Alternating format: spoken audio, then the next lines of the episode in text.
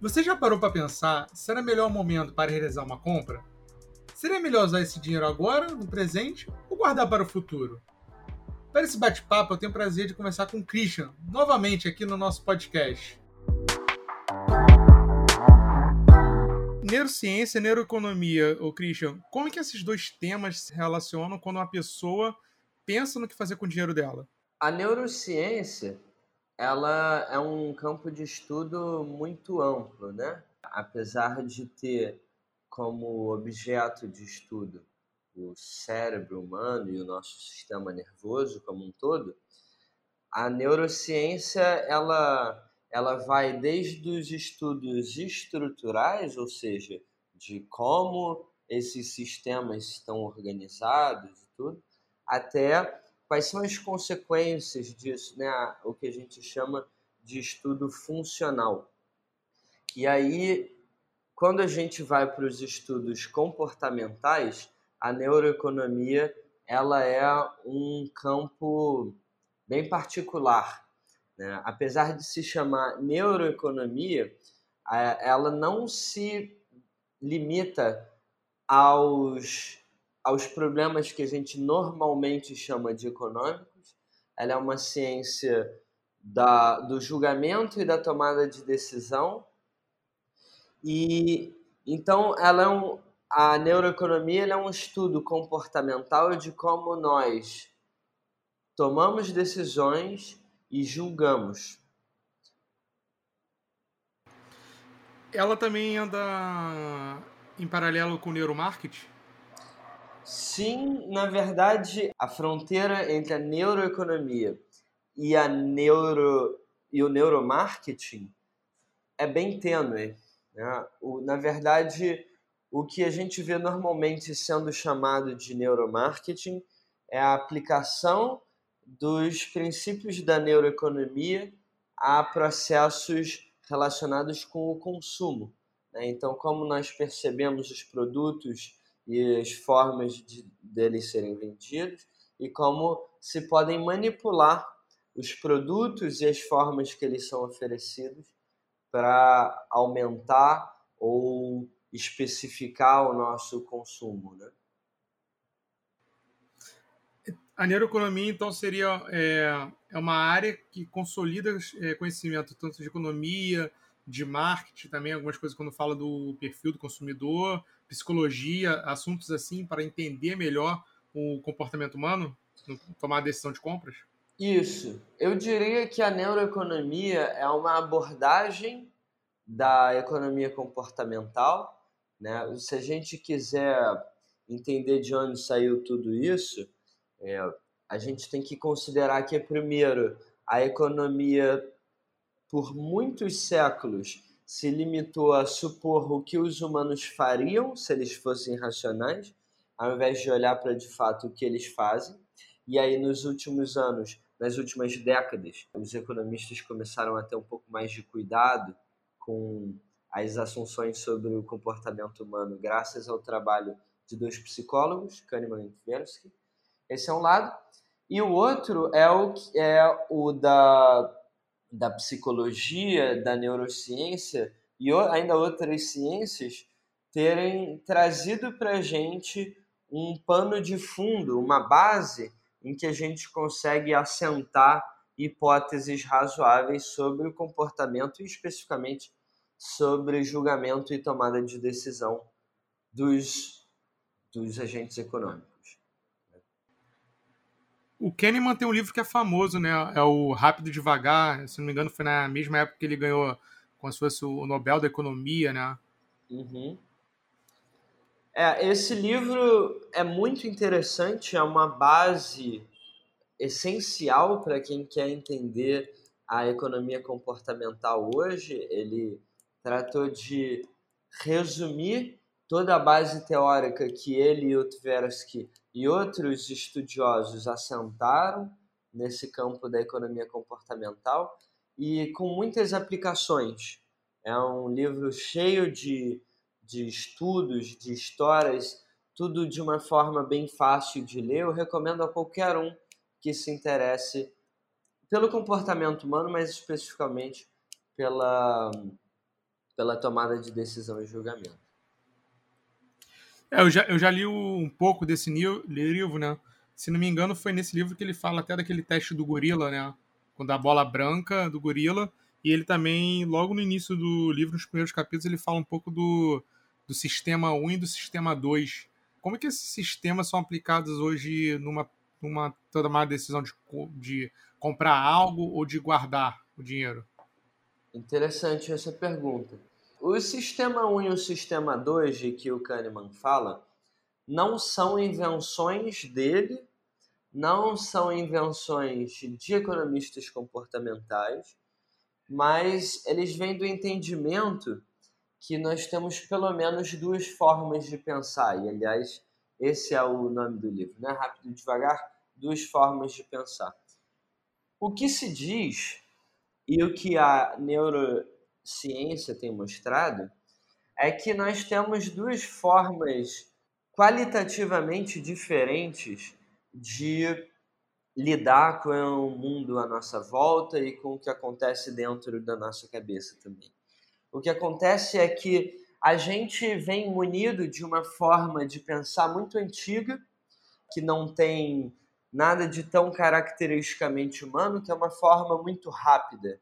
Né? É o que nos faz mais, nos torna mais próximos de outros animais, até não mamíferos, né? répteis, aves. E é uma forma de pensar que troca cuidado e capricho por responsividade, por velocidade. Então, essa é a forma rápida. É o que a gente entrega, por exemplo, para trocar de roupa, para caminhar pela rua sem ter que pensar qual pé eu boto na frente e como se como se fala, todas essas coisas, elas estão estão operando nesse sistema automático rápido, né? É o sistema dos reflexos. Esse é o sistema 1, um, sistema rápido. E a gente tem um sistema que é muito diferente, é muito recente, evolutivamente falando, e é mais caracteristicamente dos mamí é, é, mais característico dos mamíferos e é, encontrou seu auge nos humanos, que é o sistema lento, o sistema 2, é um sistema de pensamento em que a gente consegue acessar informações uh, que estão guardadas no fundo da nossa memória, em que a gente consegue fazer cálculos, fazer eh, pensar em causalidades complexas, a gente consegue relacionar elementos aparentemente uh, dis descorrelacionados. Então, essa é a grande base dos estudos de economia comportamental. É se perguntar como eu faço essa decisão, como eu tomo esse julgamento. Eu estou pensando de forma rápida, eu estou usando um sistema de pensamento antigo, pouco cuidadoso, ou eu estou pensando de forma lenta e caprichosa? E, e, e, quando a gente pensa, por exemplo, você andando na rua, você vê uma carrocinha de churros e você sente aquele cheiro maravilhoso e você pensa, vou comer uns churros, você não empenhou muito do que a gente chama de esforço cognitivo. Você não empenhou o seu sistema 2. Você não é, gastou energia para pensar sobre essa questão, para pensar sobre os pontos positivos e negativos. Você respondeu a algo muito rápido que veio à sua cabeça, que é o cheiro, é a sensação, é a, a, a antecipação da crocância, do sabor, né?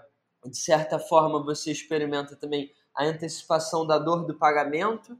Se você visse que o churros é 20 e não 5 reais, você teria sentido já uma dor antecipada de ter que pagar isso.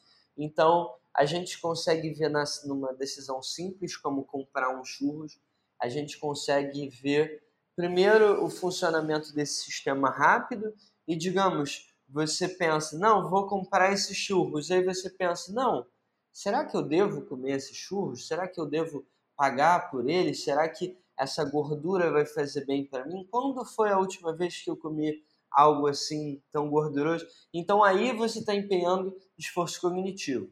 Aí você está acionando seu sistema 2. Cada um desses processos cognitivos tende a ser mais lento, mais custoso do ponto de vista energético, mas ao mesmo tempo mais completo. Você está trazendo mais elementos para sua análise.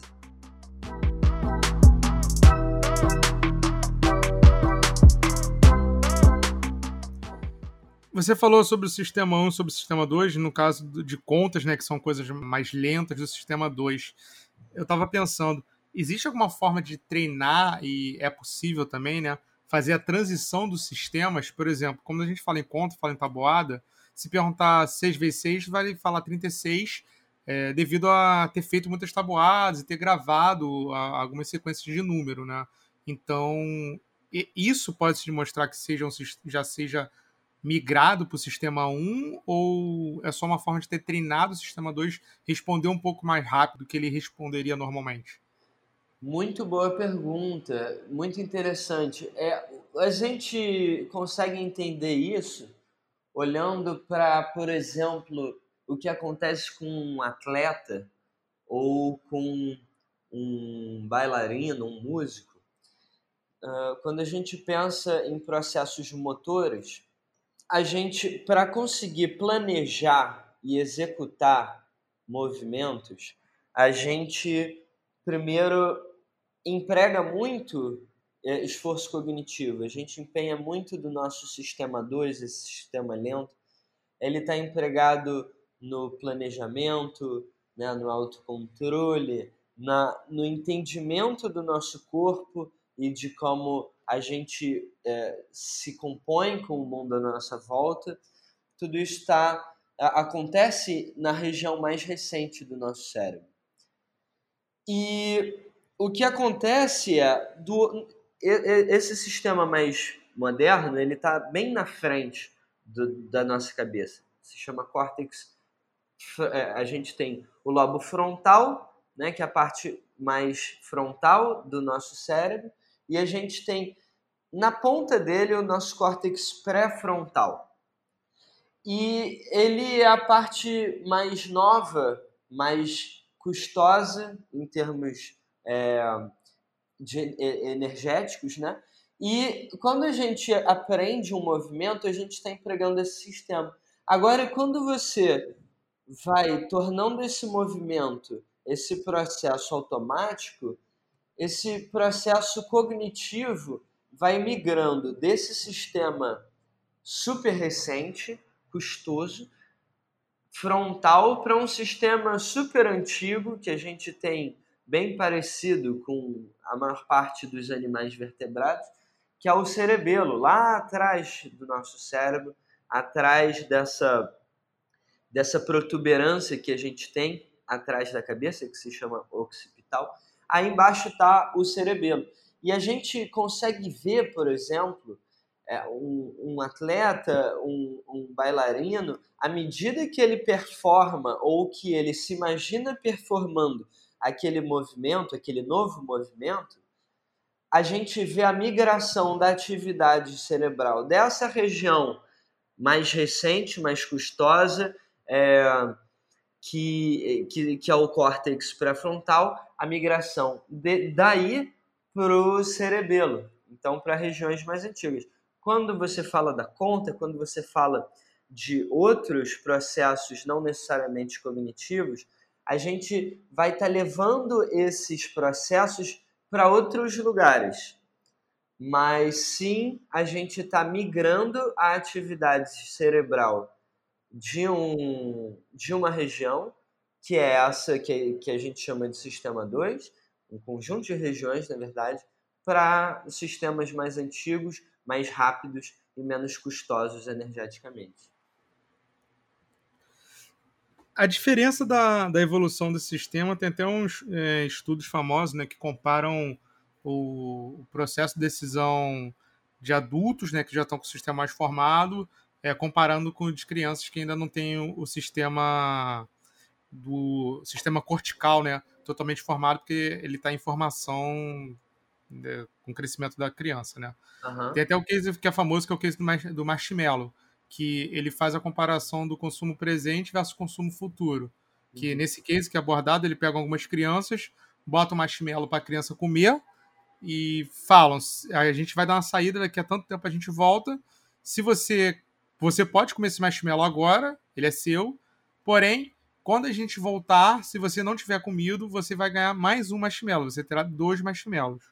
E nesse estudo foi verificado que a maioria das crianças não comem, né, o marshmallow. Elas têm essa decisão de fazer o consumo presente, até exatamente por elas não terem o sistema cortical ainda tão desenvolvido como um do adulto, que um adulto faz o racional de pensar e fazer o trade-off, né? É melhor eu poupar agora nesse presente, é, porque eu vou ganhar dois no futuro, né? É, botando em termos práticos assim, desse marshmallow, é, é fácil de entender e ver isso.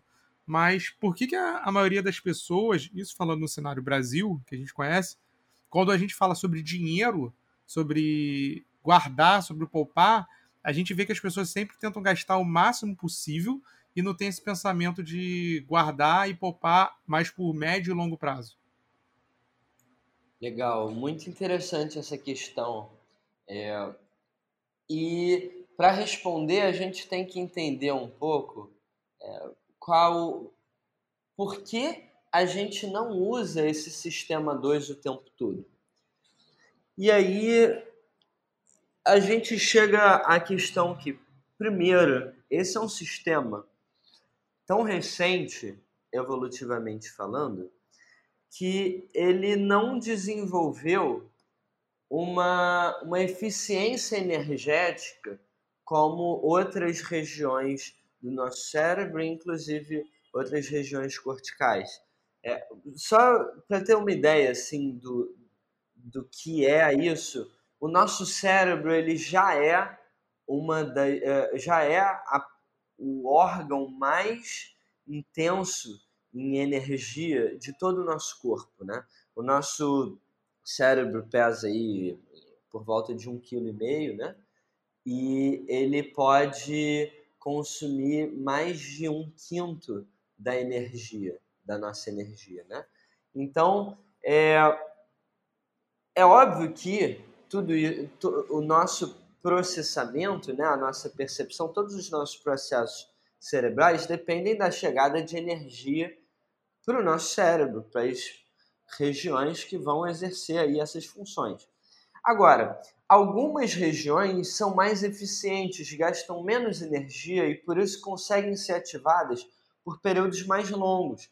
É, é o que acontece, por exemplo, com o nosso cerebelo. Você pode andar por muitas horas seguidas você vai ficar cansado, sua cabeça vai ficar cansada, tudo vai acontecer, mas você não vai esquecer como é que se anda. Isso significa que o seu cerebelo é super eficiente. Você consegue manter ele ativado por muitas horas a fio e ele não vai se desligar facilmente. Agora, quando a gente chega a regiões recentes, como o nosso córtex pré-frontal, a gente vê que o, o que se chama de estar com a cabeça cansada não é um exagero, não é uma, e não é uma figura de linguagem absurda. É, é, é justamente o mesmo processo, faltar energia para aquela região. Então você pega, por exemplo, essa questão do, do esse problema do marshmallow, a gente tem versões para adultos, a gente tem muitas versões desse jogo. E aí você bota alguém para participar desse, desse jogo logo depois de responder a um questionário complicado de matemática, contas de multiplicação, divisão com pelo menos dois dígitos. E aí você vê que as pessoas têm menos autocontrole, né? Se você fizer o, o, o, contrário, né? se você passa o dia todo exercendo o seu autocontrole, quando chega no final do dia, você tem menos chance de resistir a uma tentação É, você pega pessoas em dieta, por exemplo, você pega elas, bota elas para é, para responder questionários e aí no final você pergunta para elas se elas aceitam um chocolate, por exemplo. Elas têm agora, depois de, de cansar a cabeça, muito mais chance de aceitar esse chocolate do que elas tinham antes. E isso traz para gente uma visão interessante também de uh, quando a gente consegue entender as regiões do nosso cérebro, quais são os papéis delas, a gente vê umas, umas, umas situações engraçadas. Por exemplo, a, no, a mesma região cerebral é responsável pelo autocontrole, pelo planejamento, né, por fazer o que é certo, por acessar memórias, né, por esforços, cogniti esforços cognitivos muito diferentes, como também fazer contas complexas, tudo isso a gente está empregando essa mesma região, esse mesmo conjunto de estruturas do nosso cérebro.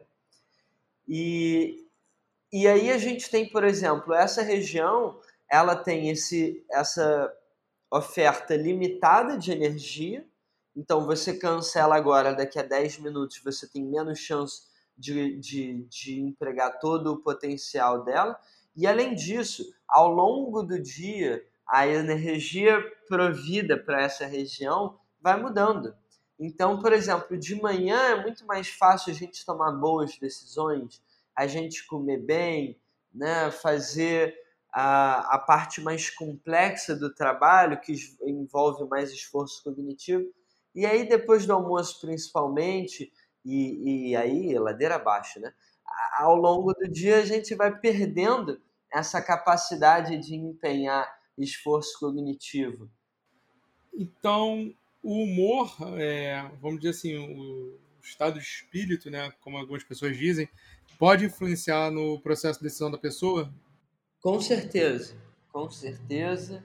É, assim, quem já estudou negociação sabe que é, o seu trabalho vai ser muito mais fácil, por exemplo, se você encontrar uma contraparte de bom humor, né? É, estudos mostram, por exemplo, esses estudos são muito clássicos, são muito comentados, que o, o mercado acionário responde, por exemplo, ao tempo. Então, em dias ensolarados, as ações tendem a subir mais. E é, então a gente tem uma série de fatores que não tem nada a ver com o que a gente acha que está decidindo, mas que afetam muito as nossas decisões. Tem, tem um outro exemplo que eu gosto muito, que é muito interessante, que mostra a confusão no nosso cérebro das percepções, né, da, dos elementos que a gente traz para o julgamento e para a tomada de decisão. Esse estudo é o seguinte: você pega pessoas e você fala para elas que elas vão realizar um, um teste no quarto andar, por exemplo. E aí elas vão pegar o elevador.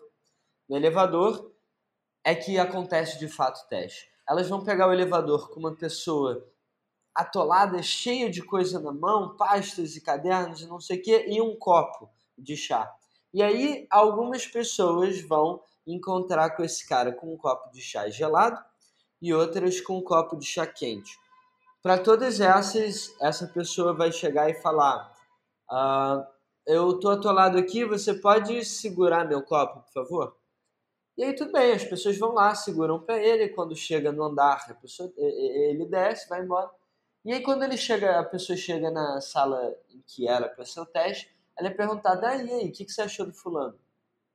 E aí as pessoas que seguraram um copo quente falam: ah, ele era caloroso, simpático pessoa agradável e tal. E as pessoas que seguram um copo de chá frio vão falar: ah, não sei, não troquei muitas palavras com ele, eu achei ele meio frio, achei ele meio tácito e tal. Então, eu acho esse estudo muito lindo, porque ela, ele mostra a confusão de sensações e, e conhecimentos e tudo que a gente traz para a tomada de decisão mesmo e para o julgamento, mesmo que todos esses fatores não tenham nenhuma relação com o que a gente está julgando ou decidindo.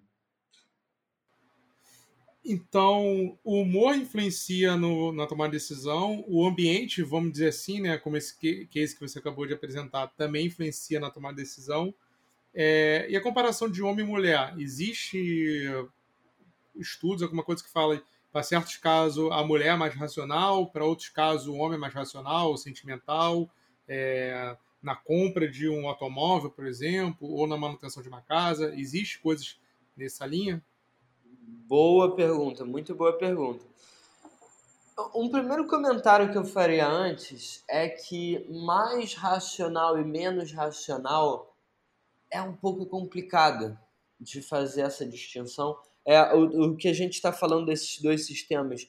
A gente tem, claro, a associação desse sistema mais lento, reflexivo, com a racionalidade, do outro mais rápido, intuitivo, com a, a passionalidade, com as emoções, tudo, mas é, em muitos casos essa fronteira fica confusa e a gente tem, por exemplo, estudiosos como Antônio Damasio mostrando a importância das emoções para nossa tomada de decisões uh, racionais. A gente pode falar mais sobre isso daqui a pouco, se você quiser.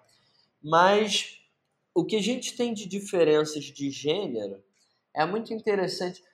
A gente tem alguns. Sempre que fala de diferença de gênero, a gente encontra algumas noções muito antigas, muito populares, que não necessariamente se confirmam quando a gente olha para estudos bem construídos. Um deles, por exemplo, é sobre uh, capacidades uh, para que as mulheres habilidades para que as mulheres estão inatamente mais aptas do que os homens e vice-versa. Por exemplo, normalmente se diz que os homens são melhores em matemática do que as mulheres e as mulheres são melhores em comunicação e linguagens. E aí, bom, como a gente vai entender se isso é verdade ou não, ou se isso é um processo cultural? Vamos olhar para o nível de igualdade de gênero entre, entre diferentes sociedades e vamos ver como, as, como se, se comporta a diferença entre os homens e as mulheres nessas sociedades. Então a gente tem, por exemplo, uh, alguns estudos que fazem uma escala, desde países uh, islâmicos com baixíssima liberdade das mulheres até países conhecidos pela igualdade de gênero, como os países nórdicos. E aí a gente vê que, por exemplo, nos países uh, em que as mulheres têm menos liberdade, são menos incentivadas a estudar matemática, por exemplo, elas são realmente bem piores do que os homens, em média, mas à medida que vai aumentando o grau de liberdade das mulheres e de igualdade de gênero, o rendimento delas sobe até que não dê para dizer se as mulheres são inatamente melhores ou piores do que os homens. O, eh, o, o, contrário acontece com as linguagens. As mulheres só vão ficando melhores do que os homens né, quando a gente tem um, a, sociedades mais iguais. Né? É, isso seria compensado em parte por maior inteligência espacial dos homens. Então, assim, a gente tem muitas habilidades não exatamente divididas de forma igual entre homens e mulheres. Eu falei tudo isso só para a gente ter uma noção de que todas as diferenças de comportamento entre homens e mulheres não são necessariamente explicadas pela biologia e principalmente não são necessariamente explicadas pela neurociência. Quando a gente fala de racionalidade, de eficiência da tomada de decisão, a gente tem algum, alguns pontos interessantes. Por exemplo, os homens são, em geral, muito mais aptos a risco do que as mulheres. A gente vê isso, por exemplo, no trânsito, os homens se envolvem mais em acidentes. A carteira de investimento dos homens tende a ser mais concentrada em ativos de risco do que as mulheres. Você pega um homem, você dá suplemento de testosterona para esse homem e você vai ver a, a tomada e você vai ver que ele vai tomar mais riscos. Então, essa é uma diferença interessante. Uma outra coisa interessante as mulheres tendem a ser mais conservadoras do que os homens quando em riscos financeiros, quando eles se casam, isso é muito interessante. Os homens se tornam ainda mais aptos a tomar risco e as mulheres menos, como se um quisesse compensar a característica do outro. É... A gente também tem, já que a gente está falando de gênero, algumas diferenças muito loucas, algumas infelizes até para nós homens. Por exemplo, depois de ver uma mulher atraente, um homem se torna mais apto a tomar risco, mais apto a comprar artigos de luxo, né? É mais apto a se preocupar com a validação social. Então, por exemplo, em, em cassinos, em ambientes em que você quer que os homens tomem riscos, a presença não só de mulheres atraentes, mas tudo das luzes, das cores, né, como as coisas estão apresentadas ali, a bebida, tudo isso, mas também a presença das mulheres atraentes nesse ambiente é importante para ele, para os donos desses ambientes, para aumentar a, a aptidão dos, dos homens a tomar risco, pelo menos da vontade dos homens a tomar risco.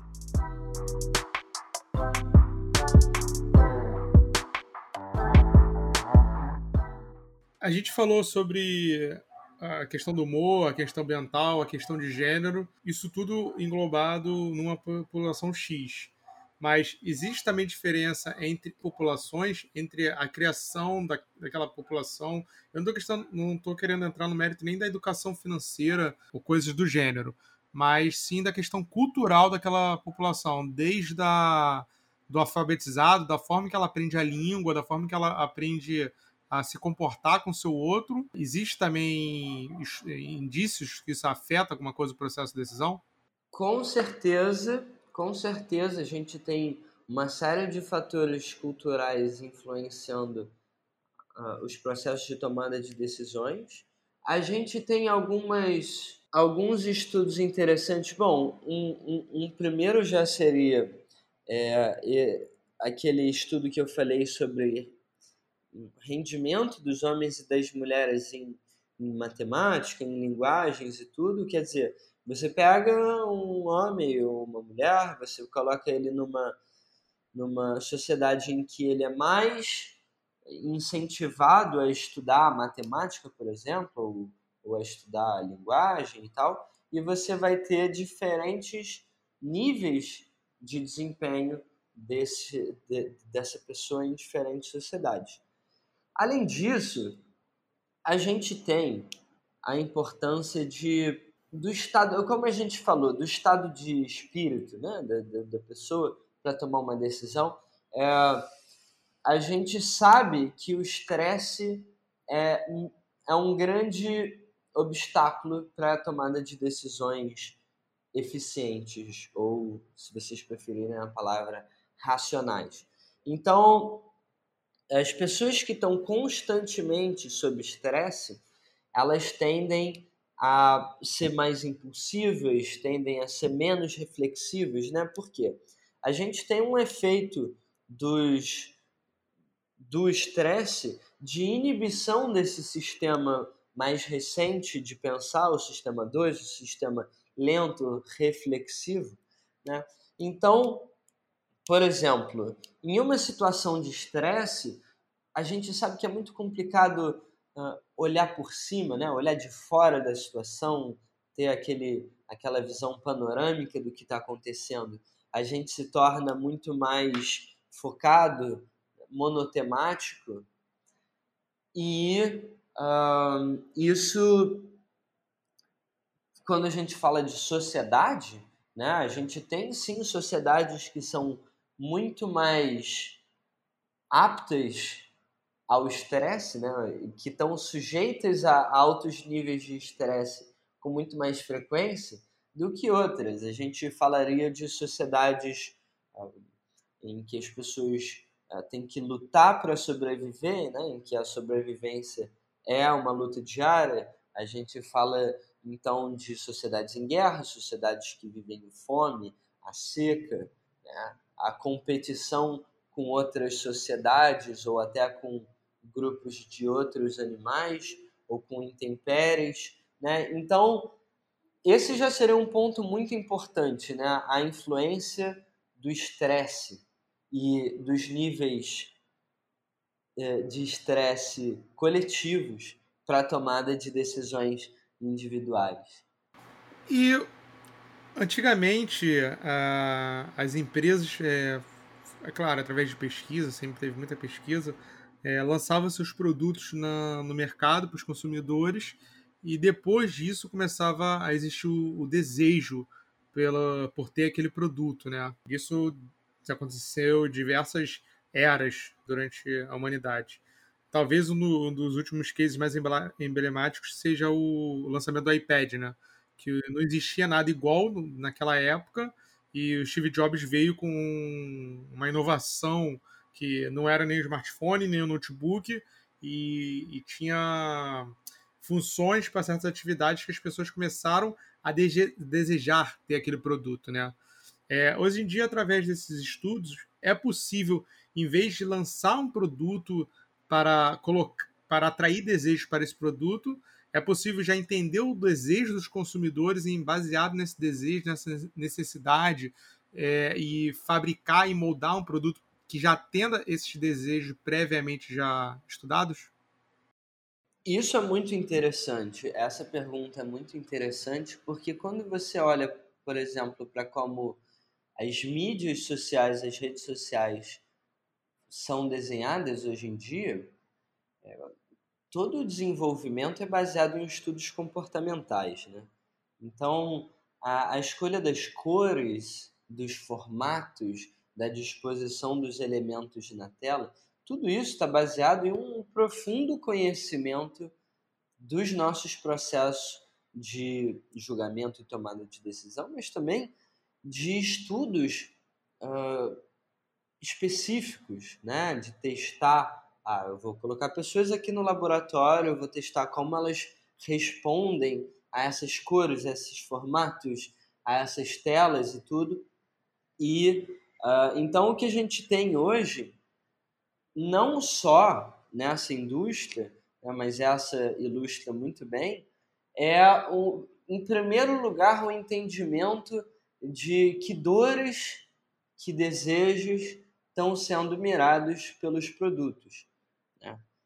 E aí, quando a gente fala, por exemplo, de, de um iPad, o desenvolvimento desse produto exige entender como a gente lida com um, um objeto desse tamanho, desse formato, com essa iluminação, com a forma de usar, não é mais o mouse, não é mais o botão, é o, é o, é o toque né, na tela. Então, com certeza hoje, graças a estudos uh, mais gerais, como ah, como as pessoas respondem a essa cor, a isso aqui. Mas também há estudos muito específicos de vou colocar uma rapaziada no meu laboratório e eu vou ver como eles se como eles respondem a essas diferentes opções. Graças a esses estudos, a gente tem hoje um desenvolvimento muito mais rápido de produtos que a gente olha e fala: nossa, parece que isso foi feito para mim. Né? Não sei mais fazer da outra forma, não sei mais viver sem esse produto. Não, muito interessante. É, e como é que esses estudos de, sobre a tomada de decisões é, influenciam também até naquela questão da ilusão monetária, né? Que o, muitas pessoas, é, na hora de uma decisão de compra, ela não, não pensa muito entre a compra presente e guardar dinheiro para o futuro, na questão da inflação, na desvalorização do dinheiro, como que a, a tomada de decisão pode auxiliar essas pessoas? Bom, quando fala de lidar com o dinheiro, né, de fazer tomar decisões sobre consumo presente, consumo futuro, esse produto ou aquele, a gente fala sobre processos muito diferentes, né? Um, uh, quando, quando eu penso no meu consumo hoje, Por exemplo, eu penso no churros, aqueles churros que eu encontrei na rua, eu adoro churros, por isso que esse é o meu exemplo. É, quando eu falo dos churros, eu, eu, eu, eu tendo a pensar muito nesses cinco reais hoje. Né? Ah, esses cinco reais vão sair da minha carteira hoje, eu vou sentir falta deles se eu precisar comprar outra coisa, eu vou olhar para a carteira, eu não vou ver mais ele. Então, assim, o meu cérebro, ele já muito rápido, quando eu olho para a nota, eu pego ela e vou entregar para o vendedor, muito rápido me vem uma dor. Né? Mesmo até antes de pegar a, a nota, eu já começo a antecipar a dor do pagamento. Agora, é, é um pouco mais difícil associar isso a decisões que eu vou tomar no futuro, né? ou ao valor desses cinco reais no futuro. Né? Uma coisa é eu tomar uma decisão sobre os cinco reais que estão na minha carteira. Outra é tomar a decisão sobre os cinco reais que vão virar 20 daqui a talvez uh, eh, 30 anos, se eles estiverem investidos. Né? Então é muito difícil trazer todos os ambientes desses cinco reais para aquele momento da minha carteira. Né? É por isso que, por exemplo, uma forma muito interessante de a gente resistir a tentações de consumo presente para conseguir poupar para os nossos objetivos no futuro é colocar fotos, uh, imagens, uh, coisas que remetam a esses objetivos, trazê-las para o presente. Então, por exemplo, você quer fazer uma viagem.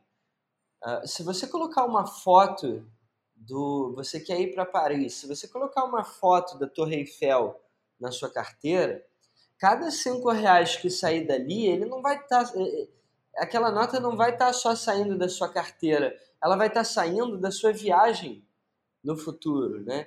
Então, a gente trabalha em educação financeira, a gente vê muito isso, em formas de juntar esses ambientes tão diferentes, né? É, juntar essas decisões que na nossa cabeça não parecem se referir à mesma coisa, quando na verdade são. Né? Esses cinco reais aqui são talvez um pouco mais de cinco se você uh, investir, ou menos se você não investir, perder dinheiro para a inflação, é, lá na sua viagem, no seu objetivo lá na frente, né? Isso me lembrou também essa questão da foto na carteira, que tem muitos pais, né? Que tem o costume de botar a foto da família, dos filhos no escritório, é, no ambiente de trabalho. Isso também tem um significado parecido? É, isso é interessante. Eu não sei se é por isso que as pessoas colocam, ou se é mais por saudade e tal, mas é interessante você pensar, por exemplo, uh, se você todo dia tomar decisões que podem te fazer enriquecer devagar ou arriscar ir para a cadeia, por exemplo. É, e você tiver ali na sua mesa as fotos das pessoas com quem você quer estar junto, pessoas de, que dependem de você e talvez até de quem você depende emocionalmente, é, essas fotos vão ajudar a colocar esses elementos em, em, em, decisões em que eles não estariam presentes. Né? Talvez se você tem a opção de ser corrupto, né, de tomar risco de, de prisão, por exemplo, ou até de morte, né, em, uma, em uma decisão do trabalho, vamos dizer, uh, você te, pode ser que você não considere isso. Ah, não, a família é uma outra coisa, de um jeito e tal, não sei o quê. Agora, essa foto em cima da mesa de trabalho, ela traria né, para o presente, ou até, bom, falei de um caso muito extremo, ou talvez não estou com tanta vontade de trabalhar, mas eu, eu vejo a foto ali, eu lembro que eu não posso perder o meu emprego, que eu tenho que ter um bom desempenho para né, ajudar a suprir as necessidades das pessoas da minha família. Né? Talvez algumas pessoas precisem andar com uma, uma foto do cônjuge quando vão para uma festinha, um bar na rua, né? É, e, e, claro, existem outras formas da gente da gente pensar essas coisas. Uma, uma questão muito interessante é um exemplo que o Dan Ariely traz sempre é, digamos, você vai comprar uma caneta e ela custa 10 reais. E aí você descobre que. Vamos fazer o contrário. É, você vai comprar uma caneta e ela custa 15 reais. E aí você descobre que andando mais três quadras, você encontra a mesma caneta por 10 reais. E aí eu te pergunto, você iria lá comprar por 5 reais a menos? E a maior parte das pessoas diz, sim, com certeza, eu iria para economizar 5 reais.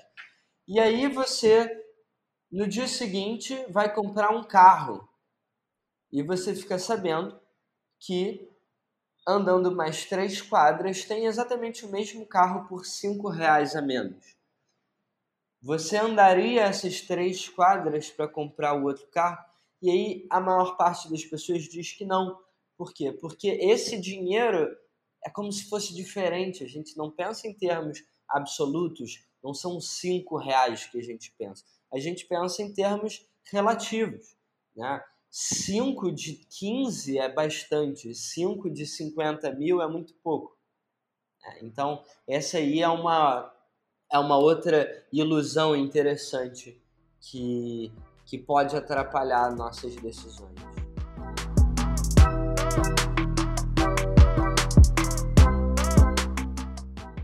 A gente sabe que um dos maiores problemas que nós temos no Brasil é a questão da falta da educação financeira, né? Há mais de 20, 30 anos atrás, talvez nós não tivéssemos muitas empresas ou boas empresas é, com o intuito da educação financeira, mas hoje em dia a gente tem bastante empresas que já são sólidas no mercado e empresas que estão nascendo, enfim, já tem algum tempo, com o objetivo de auxiliar financeiramente as pessoas, né? E como, como essas empresas conseguem pegar esses estudos e auxiliar elas no, na divulgação do conhecimento financeiro para as pessoas que ainda têm esse déficit de educação? Legal, muito boa pergunta, Ricardo. É, uma coisa interessante sobre a educação financeira é que a gente tende a pensar em um gap, em um, em um degrau a ser subido, que é o degrau do conhecimento. Quando a gente fala de educação financeira no Brasil, o cenário é bastante preocupante. A gente vê uma parcela muito grande da, da população endividada, entre os endividados, muitos não pagando suas dívidas, uma parte muito pequena da população consegue poupar, consegue investir ou sabe onde investir, mas quando a gente olha para as pessoas quando a gente conversa com elas, e, e esse é um grande aprendizado que eu tenho tido na Oslo, quem não conhece, procura lá a Oslo, a gente está lançando o nosso app agora, o Oslo 5 Minutos. Uh, e quando a gente olha para as pessoas, quando a gente conversa com elas, ouve elas falando sobre os problemas financeiros delas, a gente entende que o conhecimento é sim muito importante, mas não é o maior dos degraus a ser subido. E isso a gente percebe, por exemplo, conversando com pessoas com altíssimo grau de instrução, que conhecem bastante, inclusive, sobre finanças corporativas, né, sobre questões financeiras muito mais complexas do que as nossas finanças pessoais, e, e pessoas que têm péssimas, péssimos hábitos financeiros, que lidam mal com as suas finanças, que gerem mal o seu dinheiro. E isso faz a gente entender que uh, o conhecimento é o primeiro degrau. O, o, o conhecimento é o primeiro degrau porque para você ter uma boa gestão das finanças, para você lidar bem com o seu dinheiro, você precisa gastar menos, ganhar mais e investir melhor. Não tem segredo. Né? Isso, até aí não tem segredo. Óbvio, investir melhor tem muita coisa para aprender, tem produtos, tem mercados, tem estratégias, tem tudo isso. Agora, renda, ah, tem tipos de contrato, tem é, formas de ganhar renda extra, tem essa, tem essa questão do conhecimento, mas é muito mais importante pensar, voltar ao que a gente falou mais cedo, de uh, a gente toma a maior parte das nossas decisões de forma rápida, de forma uh, que a gente chama impensada. Né? Então, a gente toma por volta de 40 mil decisões diariamente. Existem alguns estudos, enfim, alguns dizem mais, outros menos, mas 40 mil é um bom número. Você achar que você está tomando 40 mil decisões eficientes, ou se preferir, racionais em um dia, você está redondamente enganado. É, ninguém faz isso. E justamente porque é impossível, a gente falou, os sistemas cerebrais empregados para a gente tomar boas decisões, eles se esgotam muito rápido. Então, se você começar o dia tomando muito boas decisões, a sua chance de tomar decisões boas daí para frente continua sendo baixa. E, é, é, continuam sendo baixas. Então, o que a gente precisa conseguir, é, o que a gente precisa, não é que as pessoas só saibam o que elas precisam fazer, mas que elas tenham recursos para tomar as boas decisões. Então, do que, que a gente está falando? A gente está falando de hábitos, né? a gente está falando de sistemas de tomada de decisão que vão acelerar o processo sem exigir muito esforço cognitivo. É por isso que na Oslo a gente não diz que a gente está aí para democratizar a educação financeira, a gente está aí para democratizar a inteligência financeira. Né? Não basta você saber que é para comer bem, mas você ter o hábito de comer pizza à noite todo dia, uma pizza de calabresa com uma garrafa de, de refrigerante. Então, é, o que a gente ajuda as pessoas a construir, para muito além do conhecimento, é essa base de tomada de decisões. Então, os seus hábitos.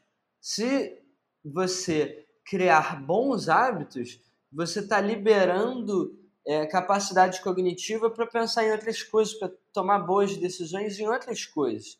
Se você não tiver que pensar sobre qual é a melhor forma de escovar os dentes, né? qual a melhor refeição, qual a melhor combinação de comidas para o seu café da manhã, né? se você, qual a melhor uh, rotina para a sua manhã, né? se você conseguir criar uma rotina, um, uma série de hábitos para substituir essas decisões, você já está muitos passos à frente.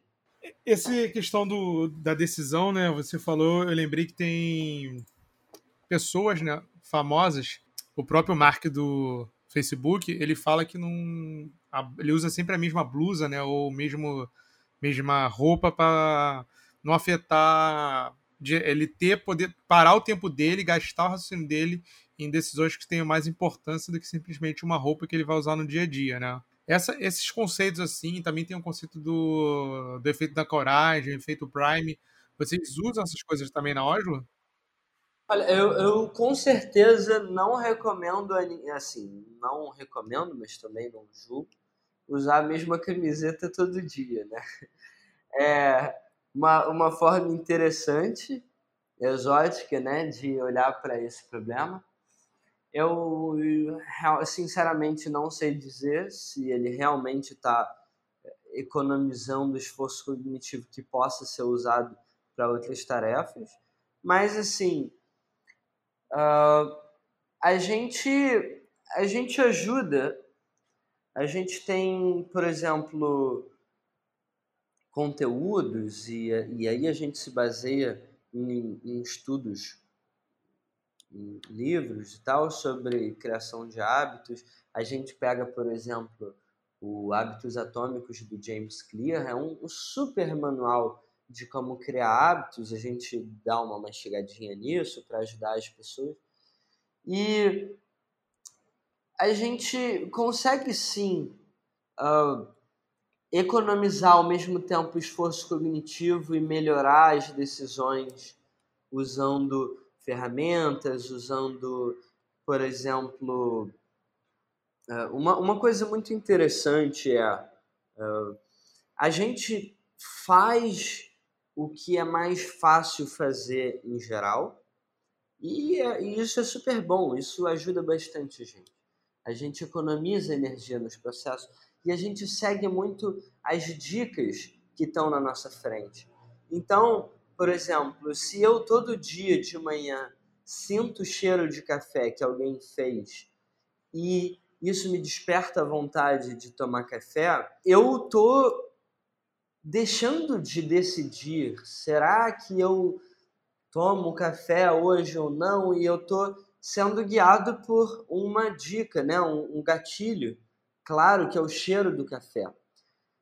A gente pode criar esses gatilhos, a gente pode facilitar os comportamentos que são desejáveis e dificultar os que são indesejáveis. Então, por exemplo, se jogar um videogame é um problema para sua capacidade de concentração, para o tempo que você dedica para o estudo ou para o trabalho, que tal você sempre depois de jogar o videogame você desmontar e guardar no armário? Que tal no lugar do videogame você deixar o livro que você quer ler, o tênis de corrida, se você estiver tentando correr, né? a, a gente uh, consegue, manipulando o ambiente ao nosso redor, mudar muitos dos nossos comportamentos, mudar muitas das nossas decisões. Então, por exemplo, ah, eu quero ter o hábito de ler jornal todo dia. Colocar como página inicial do seu navegador o seu jornal favorito já tira tantos obstáculos, né? Poxa, eu tenho que abrir o computador e pensar qual é o jornal que eu quero ler, aí eu vou abrir. Então, é, a gente consegue sim usar ferramentas simples para melhorar as nossas decisões. E aí eu, eu, eu diria assim, eu faria um grande comercial desse livro Hábitos Atômicos e também do, da ciência dos hábitos como um todo. Se você aprender, a gente tem o Poder do Hábito também, um livro super interessante. Uh, se você dominar os sistemas de automatização das suas decisões, com certeza você vai precisar de menos esforço cognitivo para tomar boas decisões e, por conseguinte, vai ser muito mais fácil fazer boas decisões com frequência. Cara, muito bom. É, para encerrando o nosso bate-papo aqui, cara, quais são. A gente citou né, alguns livros aqui, você mesmo acabou de citar Hábitos o Poder do Hábito, falamos mais cedo também no Rápido Devagar, das formas de pensar. Quais são as outras recomendações que você poderia dar para as pessoas que começaram a ouvir o assunto e querem se aprofundar mais no assunto? Quais são as mídias, a sites, talvez vídeos que eles podem acompanhar para começar a entender melhor o assunto e, e aprender, né? Eu acho que o, o grande objetivo de você estudar essa neuroeconomia é aprender a você se gerir melhor e a ter controle dos teus gastos. Legal. Bom, então vamos lá. Falando de economia comportamental, primeiro alguns sites muito interessantes são o economiacomportamental.org, o In Behavior Lab, eh, o, o Neuroeconomia, são todos sites brasileiros, muito bons, bons conteúdos. É, a gente tem alguns livros que são assim clássicos da economia comportamental, apesar de serem todos muito recentes. O, o Pensando Rápido e Devagar é com certeza a Bíblia desse, desse ramo do Daniel. Literalmente uma Bíblia. É, é grande, né? É. é. a gente tem esse Rápido e Devagar do Daniel Kahneman, o Previsivelmente Irracional do Dan Ariely e o Nudge do Sunstein e Thaler. São três livros assim daquela lista tem que ler da economia comportamental. Além disso, é, Para quem se interessa mais pela parte de neuro, eu recomendo muito todos os livros do, do Antônio Damasio. Estou lendo o terceiro. É, tudo dele é muito lindo, é muito bem escrito. É, é, é um neurocientista português que lançou aí algumas das bases da ciência das emoções e da tomada de decisões. Quando a gente fala de tomada de decisão, eu diria que o mais importante dele para ser lido é O Erro de Descartes. É um livro em que ele fala sobre a importância das emoções para a tomada de decisão.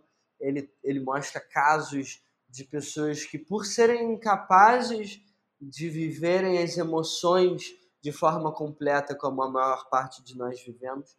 É, são pessoas incapazes de tomar boas decisões, principalmente de longo prazo. É, por exemplo, como é, onde trabalhar, com quem casar, onde morar e tudo. E, bom, então acho que falamos aí, demos algumas sugestões interessantes.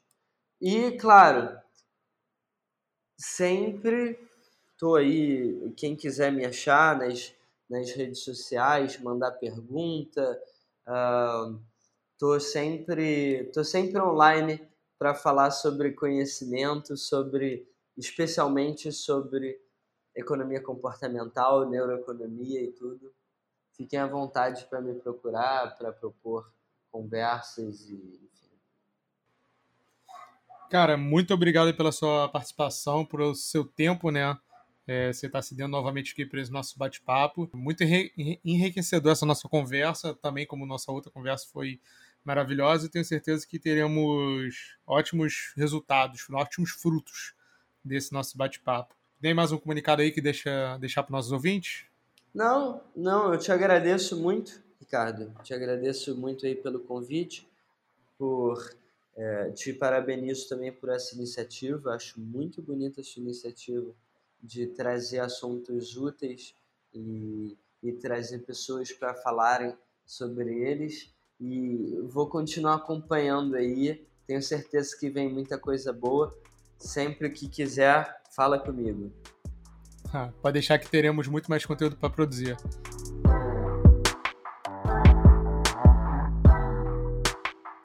Obrigado por nos ouvirem, pessoal. O Fábrica de Conversa é publicado toda quinta, sempre buscando um bate-papo descontraído com referências do mercado sobre negócios, finanças e tecnologia. Até a próxima, galera. Tchau! you